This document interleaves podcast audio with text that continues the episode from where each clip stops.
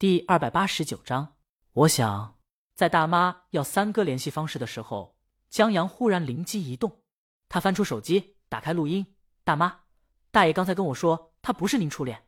大妈回过头，他说的。啊，江阳点头。大妈笑骂：“这个死老头子，都跟他过一辈子了，还在意这个？那时候也就拉了拉小手，他都忘得差不多了。这老头还记着。”大妈拿了联系方式就走了。江阳把录音传给三哥，诺，送给你。等老头来了，让他听听，给你宠粉用的。三哥看着手机里的录音，有点哭笑不得。他这宠粉方式很独特啊。不过，大爷是唯二的粉丝，这么做倒也是应该的。江阳向他们告别，这时候已经黄昏了。相比于白天的喧嚣，黄昏之下的胡同多了几分朦胧。一些藏在胡同里的店也亮起了灯。就在拐过街角时。李青宁忽然停住脚步，江阳回头，怎么了？李青宁指了指旁边的店，一家小店卖煲仔饭的，他想吃煲仔饭了。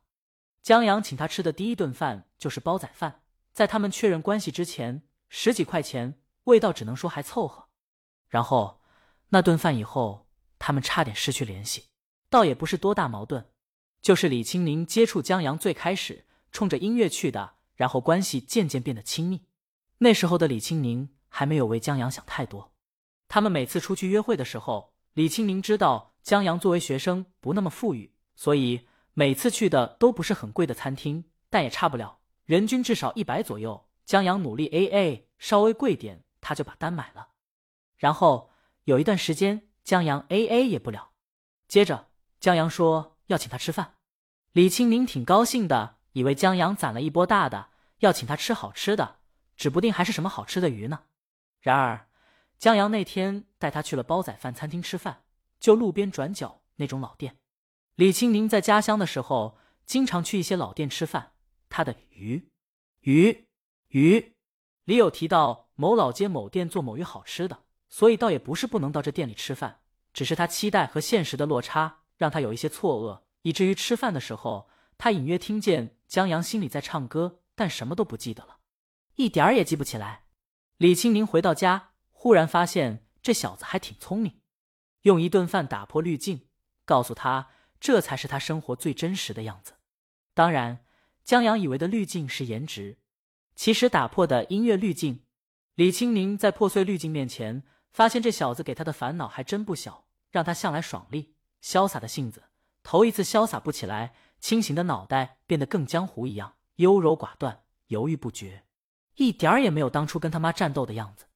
那几天他们没有联系，李青宁倒不是一直在纠结中，他早想清楚了，只是觉得的把江阳晾一晾。这小聪明耍的挺无聊的。他两天没去公司，第三天开车去的，直接从地下停车场上的公司。六点下班时，庄梅约他去附近的餐厅吃饭，他就没开车，直接下了楼，然后在大厦门口看见了江阳。李青宁走到他面前，问他怎么在这儿。江阳说：“就给你道个歉。”什么？李青宁还以为要表白呢，感情是道歉。江阳说：“上次不是故意怠慢他的，那一顿煲仔饭已经是他极限了。我可以让你看我的戒备。”他笨拙的把手机从口袋拿出来，打开支付软件，让李青宁看，上面借钱额度进了。叮，聊天软件还蹦出两条消息：王刚在他们的群里发的，咱高中为了上网也不是没啃过。侯斌，我还能整点榨菜。当时深秋，一阵风吹来，李清明听见江阳心里在唱：“忘了多久没见面，你还在为那件事翻脸。你给我的那张地图已经没有快乐的路，好不好？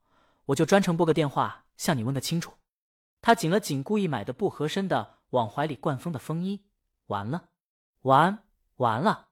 江阳手插到口袋里，很潇洒的向他告别。李清明的把散乱的头发别到耳后，看着他的背影，听着歌到了高潮部分，我已经没有后路，只是你看不出。我想，我不能再装傻一点。后面信号渐弱，他觉得这招太耍赖了。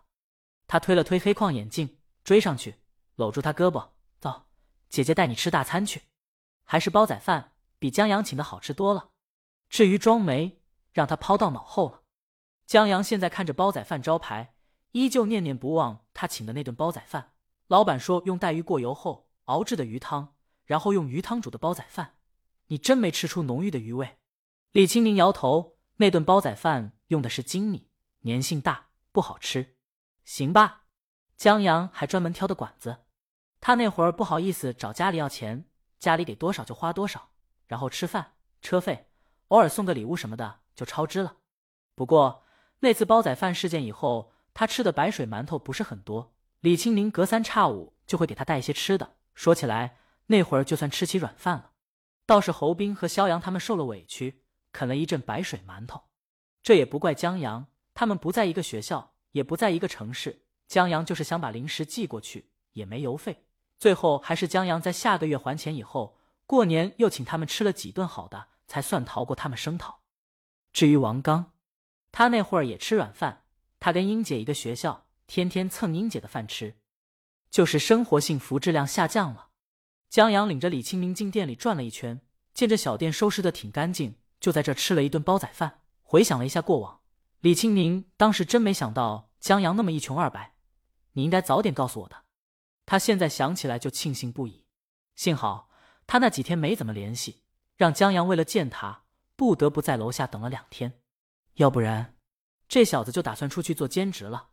李清明说：“还有在楼下，你发个消息告诉我，你再等我不就行了。”江阳觉得这不是更惊喜和感动吗？幼稚！李清明说：“要不是他想通了，喜欢他的话，他就是在那儿等断腿，他都不会搭理的。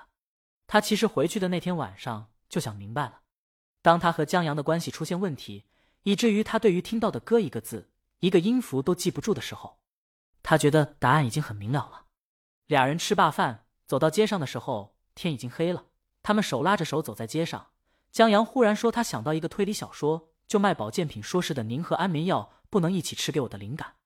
这个推理小说套路挺简单的，就不知道李青宁能不能猜出凶手。”